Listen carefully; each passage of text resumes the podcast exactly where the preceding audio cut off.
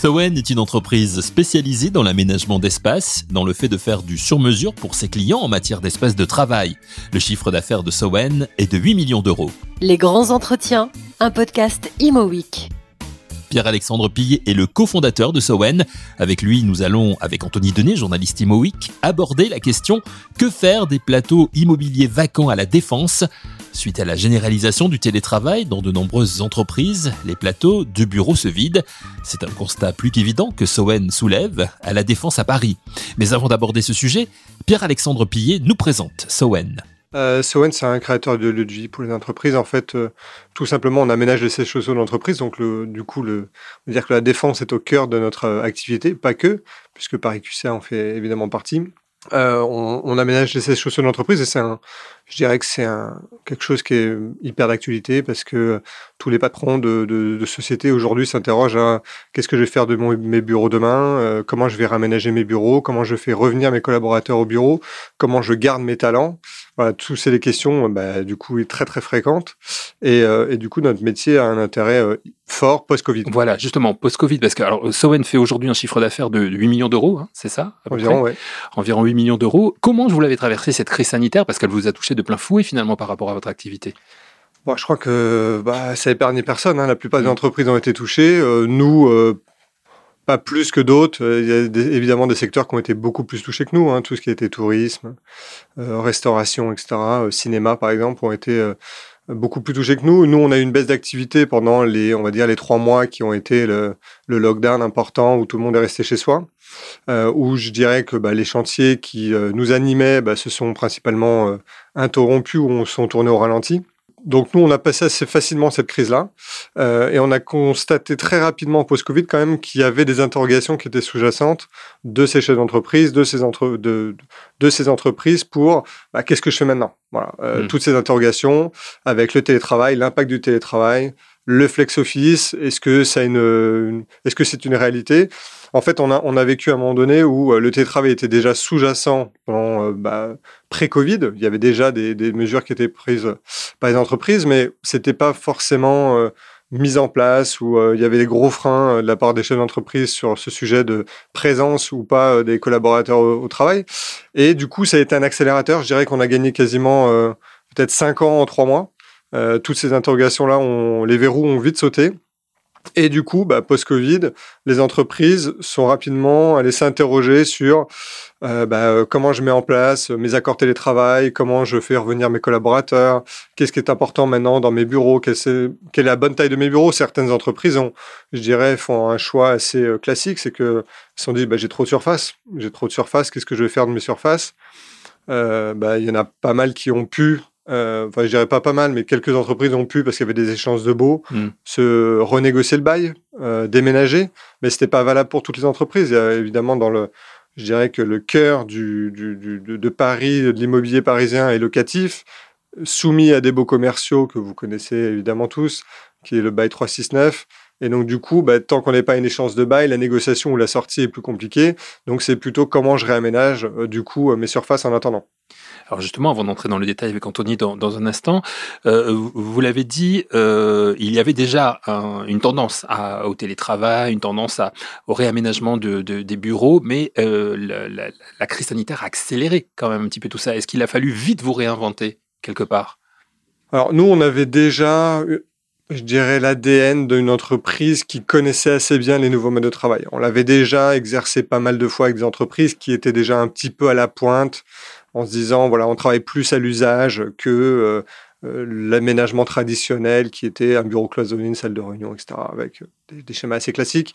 Nous, on allait déjà bien au-delà de ça, en posant la question chez les entreprises de qu'est-ce que vous allez faire de vos bureaux, qu'est-ce que vous en faites, comment viennent vos collaborateurs, euh, est-ce qu'ils ont besoin d'avoir un bureau attribué ou non? On se posait déjà ces questions-là et on les interrogeait, ou en tout cas, on essayait un peu de titiller les chefs d'entreprise et les entreprises sur ce schéma-là. Donc, je dirais que on connaissait déjà euh, cette méthode. En revanche, euh, notre connaissance nous a permis d'accélérer avec les entreprises dans le mouvement et la transformation qu'elles ont pu euh, qu'elles ont pu faire. Euh, et toutes ne l'ont pas faite.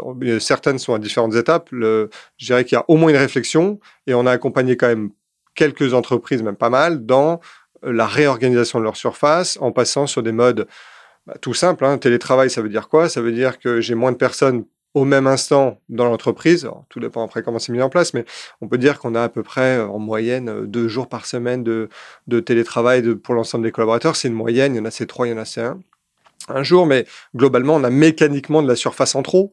Donc, qu'est-ce que, comment je me réorganise? Et évidemment, il y a différents types de flex office. On a connu des flex office extrêmement, on va dire, poussés où, vous n'avez aucun bureau attribué, même pas un espace attribué. Vous venez le matin, vous gérez plutôt par l'usage. Je suis en réunion, je vais en salle de réunion. J'ai besoin de travailler, je trouve un poste de travail vacant et je m'installe. Ce qui semble se dessiner aujourd'hui dans la mise en place du flex office avec l'impact télétravail, c'est davantage des flex office qui sont plutôt par territoire, mmh. c'est-à-dire que assez simplement, vous êtes une équipe marketing de 10 personnes, vous avez euh, deux jours de télétravail ou, une journée, bah, je réduis de X% mes surfaces et j'ai par exemple que 6 postes de travail enfin, disponibles pour 10 collaborateurs. Donc ça, c'est à peu près ce qui se dessine beaucoup parce que ça rassure les entreprises, si vous voulez, dans le fait, et en tout cas les collaborateurs, dans le fait de ne pas venir dans un endroit où il n'y a plus, euh, je dirais, de, place pour soi, on n'arrive pas à, attribuer euh, cette place-là. Mais il faut ça, c'est obsolète, c'est devenu obsolète quoi, comme, comme modèle, le, le, fait d'arriver euh, dans un flex office où on n'a pas de place euh, véritablement. Non, je dirais pas que c'est obsolète, je dirais que c'est une étape peut-être euh, plus poussée et hmm. qui ne correspond pas à toutes les entreprises. Je dirais que certaines entreprises étaient déjà sur des modes flex pré-Covid et avaient déjà cette habitude-là et elles peuvent pousser l'exercice parce que les collaborateurs sont déjà habitués à ça et qui peuvent se dire Bon, moi, tout simplement, j'ai, j'ai pas besoin d'avoir un poste attribué et peu importe où je me mets, ça fonctionne. Mais je dirais que la plupart des entreprises qui étaient dans un schéma classique, même un peu plus dynamique, euh, passe souvent sur ce format-là, qui est un format, je dirais, un peu hybride, qui fonctionne bien, qui permet de réduire les mètres carrés et d'apporter du, dynamisme pardon, dans les surfaces. Après, là où il faut faire attention, c'est que on réduit pas les mètres carrés mécaniquement grâce à ça, parce qu'il ne faut pas oublier de compenser quand même les mètres carrés qu'on gagne, on optimise par des surfaces de report. C'est-à-dire qu'on va densifier un petit peu les espaces, mais ce que ne veulent pas voir les collaborateurs, c'est des grands open space qui soient bruyants, euh, impersonnels, etc. Donc ça veut dire que on va gérer plutôt l'open space d'une manière un peu plus dynamique. On va apporter des surfaces de report dans lesquelles on peut s'isoler pour travailler à deux, à trois, à quatre, parce que aujourd'hui la collaboration c'est tel c'est de cette manière-là qu'elle se fait. Donc, on, va euh, ajouter des surfaces euh, type des grandes plazas, conviviales, etc., etc. Donc, en fait, les mètres carrés sont pas forcément 100% gagnés. C'est pas aussi mécanique que ça. C'est un arbitrage des surfaces qui est important à faire. Après cet état des lieux complet de la situation de l'immobilier de bureau par Pierre-Alexandre Pillet, cofondateur de la société Sowen, intéressons-nous au quartier de la Défense avec les questions de Anthony Denet. Euh, pour passer donc sur le quartier de la Défense, euh, qui fait actuellement partie des grandes interrogations quant à son avenir, donc dans la mesure où il est essentiellement un quartier de bureau. Euh, bah, que faire justement? Qu'est-ce que vous préconisez pour tous les plateaux immobiliers qui sont ou qui vont se retrouver vacants sur ce quartier, ce qui est quand même un fait inédit sur ces dernières années. Donc, comment faire pour remédier à ce problème? Bon, déjà, la défense, euh, c'est un marché, je crois, qui est, du, qui est, très, très cyclique. C'est-à-dire qu'on a connu, euh, il y a, en 2008-2009, déjà euh, une vague de, taux de vacances importants. Et, je dirais que à chaque crise, la défense connaît son lot de, de surfaces vacantes et et, ça fait partie un peu du jeu de la défense. Donc, euh, je dirais qu'il faut à la fois pas s'inquiéter non plus des surfaces vacantes de la défense, parce que euh, évidemment, euh, il y a, je crois qu'on doit atteindre pas loin de 13% de taux de vacances sur le sur le dernier trimestre, qui est un taux relativement important. Euh, malgré tout, il faut, donner sa chance. Ce, ce, que je trouve intéressant sur la défense, pour le coup, c'est que les bailleurs, évidemment les grands institutionnels, ont quand même travaillé extrêmement bien leurs immeubles. C'est-à-dire que, euh, évidemment, ils cherchent des monolocataires euh, sur des grandes tours ou, peu de locataires. Toutefois, ils ont apporté, ils ont donné la valeur ajoutée à leur tour avec beaucoup de services, des immeubles de qualité, bien rénovés. et je dirais que ce qui a apporté, ce apporté le, euh, entre guillemets la crise, et en tout cas la vacance, c'est qu'aujourd'hui les, les investisseurs euh, n'hésitent pas à diviser par plateau, voire par demi-plateau certaines, certaines tours de la défense qui n'enlèvent en rien un taux de vacances important puisqu'on parle de milliers de mètres carrés, mais ça contribue à faire venir un certain nombre d'entreprises je dirais des PME, grosses PME ou filiales de groupes qui sont euh, situées principalement en péridéfense, comme euh, Suresnes, Rueil, Puteaux, Agnières, par exemple, qui ont des loyers évidemment pas ceux de la défense, en tout cas sur la valeur faciale, mais qui, avec les accompagnements et le taux de vacances, bah, peuvent bénéficier de tours de grande qualité, euh, sur des plateaux avec des vues souvent, avec des immeubles de service, avec euh, de la restauration multiple, avec euh, du fitness, avec pas mal de choses qu'ils n'avaient pas évidemment dans des immeubles un peu plus vieillissants du type sur des immeubles péridéfense. et donc c'est une énorme opportunité et ça va permettre de redynamiser aussi la défense. Donc je dirais que est-ce qu'il faut s'en inquiéter? Qu'est-ce qu'on va faire de ces bureaux euh, vacants? Bah, Petit à petit, déjà, on va réduire, à mon sens, la crise passant la vacance existante on va pas changer ces immeubles de bureaux en habitation. C'est pas, ils sont pas conçus de cette manière-là. Euh, donc, euh, on va faire venir petit à petit, à mon sens, c'est ce qu'on ressent, un certain dynamisme sur des surfaces de 1000, 2000, 3000, 5000 mètres carrés, qui sont pas des surfaces négligeables malgré tout. Et on sent une, émulsion. Nous, on a accompagné quelques sociétés sur la tour Alto, par exemple, à la Défense, qui est une des dernières tours qui bénéficie de, de très beaux services, un très bel immeuble. Là, on est en train de, de, travailler sur la tour Trinity du Dubai Rodamco pour un ou deux utilisateurs, futurs utilisateurs, euh, où on voit qu'ils prennent à bail des surfaces de 1, 2 ou 3 étages. Et donc, du coup, on, a, on sent qu'il y a cette dynamique qui est intéressante euh, et qui va faire que la défense va repartir. Après, si on va un tout petit peu plus loin, on peut se poser la question de, à, long terme, je pense que, euh, évidemment, les on va dire que les coworkers ou les surfaces un petit peu, euh, les acteurs qui vont jouer la modularité euh, euh, vont prendre à bail des surfaces dans ces immeubles pour les compléter. C'est ce qui est recherché aujourd'hui. La, rigidité d'un bail commercial est souvent un peu un frein aujourd'hui pour les utilisateurs qui cherchent de la souplesse. Donc, certains gros coworkers pourraient s'interroger sur la prise à bail de ces surfaces justement vacantes avec des mesures d'accompagnement intéressantes. Donc voilà, mais quoi qu'il en soit, je pense que la, la défense restera un quartier d'affaires, un quartier de bureau, et et je crois que ça a été assez bien travaillé. On a vu quand même une belle évolution sur euh, les services qui étaient apportés au sein même de la défense, la restauration qui a beaucoup changé, l'environnement est beaucoup plus paysager, beaucoup plus attrayant.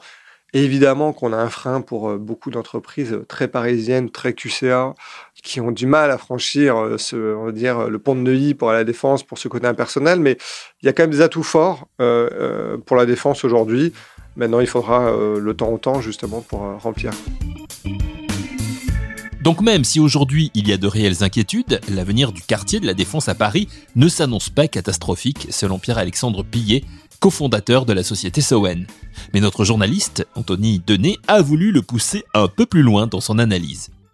Au-delà des entreprises elles-mêmes, est-ce que vous n'avez pas l'impression que ce sont les salariés qui parfois ont une sorte de réticence à se rendre dans ce quartier qui, assez paradoxalement, peut parfois agir comme une sorte de repoussoir et que du coup les entreprises s'adaptent en ayant des craintes de d'aller justement, comme vous dites, de franchir euh, le, pont pour, euh, pour s'installer là-bas. Alors, oui, vous avez raison. En fait, euh, c'est, un peu ce que je disais au début. C'est que quand on vient de Paris, intramuros, je prends l'exemple dans le 8e arrondissement et qu'on a ses habitudes, évidemment, franchir le pont de Neuilly à la Défense et rentrer dans cet ensemble qui est le plus grand centre d'affaires d'Europe est plutôt un frein. On a du mal à faire sortir ce type de collaborateurs, euh, d'entreprise en tout cas pour la défense. Mais si on reprend, euh, je dirais, les acteurs, en tout cas les entreprises qui activent aujourd'hui le marché de la défense, qui sont des entreprises, encore une fois, péridéfense, avec des gens qui euh, bah, habitent évidemment un peu partout en Ile-de-France et qui ont forcément des, des positions géographiques d'entreprise extrêmement euh, pertinente en termes de transport, bah, du coup, la défense euh, a un accès euh, idéal. et donc, du coup, bah, ce type d'entreprise et ce type de collaborateurs ne voient pas forcément dans vos ailes la défense. Au contraire, ils vont réduire potentiellement leur temps de trajet assez significativement. Et je pense qu'aujourd'hui, avec le télétravail, vous avez quand même beaucoup de personnes qui vont travailler du coup chez eux ou des fois à distance, en région, etc. Et que du coup, euh, bah, le, cœur transport de la défense devient un atout assez fort pour euh, ces collaborateurs qui, viennent potentiellement de, régions parisiennes ou de Rouen ou, de, euh, ou peu importe. Mais en tout cas, c'est l'accès transport est intéressant. Vous avez également anticipé l'une de mes questions sur le logement ou sur la potentielle transformation de ces bureaux en logement, car on voit actuellement qu'il y a une vraie crise de l'offre mmh. sur les logements en Ile-de-France et particulièrement à Paris. Et là, on voit qu'à la défense, c'est plutôt une crise de la demande et qu'une demande peut-être plus, et qu'une offre, pardon, plus importante que voilà qu'une demande réelle. Et est-ce que justement c'est quelque chose, même si ça paraît un petit peu impossible et vous venez d'aller expliquer les différentes raisons, mais est-ce que vous pensez que c'est quelque chose qui a déjà été euh, pensé justement de pouvoir euh, créer du logement ou en tout cas remplir les tours qui sont actuellement inoccupées à la défense par du logement et combler justement ce problème entre de l'offre euh, assez faible comparée à une demande qui est assez forte pour le coup? je pense que je suis pas le plus à même pour répondre à, la question, mais je dirais que on pourrait peut-être s'interroger sur des systèmes de ce qu'on voit beaucoup euh, émerger aujourd'hui de co-living, etc., qui peut être une solution euh, de, refaire venir l'habitation au sein même de la défense. Peut-être des séjours de courte durée, par exemple, qui pourraient faire en sorte qu'il y ait un peu plus de mouvement et de vie dans ce quartier. Il existe aujourd'hui quand même euh, un certain nombre d'habitants hein, qui habitent au cœur de la défense.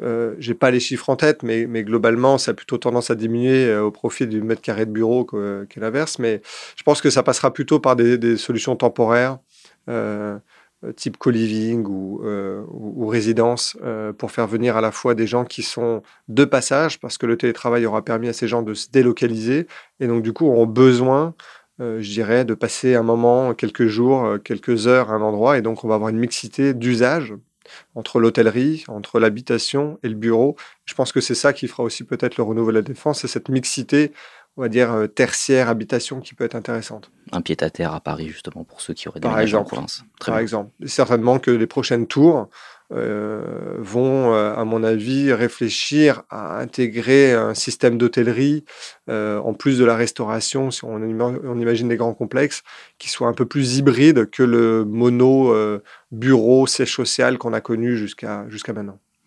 Pour terminer, Pierre-Alexandre Pillet, par rapport à tout ce que vous venez de, nous dire, comment vous, vous voyez les choses évoluer, vous, par rapport à, à Quels sont vos objectifs aujourd'hui? Je dirais par rapport à votre, votre cœur de, métier, qui est l'aménagement de, des espaces de travail, finalement, c'est une belle opportunité, cette, euh, cette crise euh, qui fait qu'on repense son, son univers, euh, justement, de bureau. Ah bah, c'est clair que quand on a vu la crise arriver, on s'est dit que le bureau pouvait, en tout cas, être potentiellement un peu mort. que les mètres carrés allaient diminuer. On, se, on sait aujourd'hui que les sièges sociaux d'entreprise ont plutôt tendance à diminuer. Les mètres carrés vont être pris à bail, seront moins importants. Euh, toutefois, euh, les sièges seront, euh, auront beaucoup plus d'images. C'est-à-dire qu'on va avoir un alignement des valeurs, c'est-à-dire que l'entrepreneur ou l'entreprise voudra avoir je dirais, une valeur forte. le siège sera beaucoup plus en, en image. Donc, du coup, on travaille énormément là-dessus avec les entreprises. Et évidemment, on redessine le paysage du bureau de demain avec ces entreprises-là. Donc je dirais qu'on perd peut-être un peu de mètres carrés et potentiellement le terrain de jeu est un peu moins grand. En revanche, on a une interrogation d'ensemble des entreprises qui est quasiment commune. C'est-à-dire qu'il y a peu à une entreprise qui se pose pas la question de qu'est-ce que je fais de mes bureaux, comment je les raménage, comment je garde mes talents, etc. Donc en fait, je dirais que la crise a été plutôt un accélérateur pour nous. Et si schématiquement, ce qu'on pourrait, on pourrait se donner, se dire, c'est que euh, il y a encore quelques mois ou années, on faisait 100% de notre business sur une échéance de bail. Aujourd'hui, on fait 60% euh, de notre business sous ce format-là et 40%, voire un peu plus, sur du réaménagement des, des, de, des sièges sociaux. Donc on a, on a un modèle qui a évolué, mais qui est aujourd'hui extrêmement sollicité. Donc on est, euh, on est dans une position plutôt sympa. Merci à Pierre-Alexandre Pillet pour son analyse pertinente sur l'avenir de l'immobilier de bureau et celui du quartier de la Défense à Paris en particulier.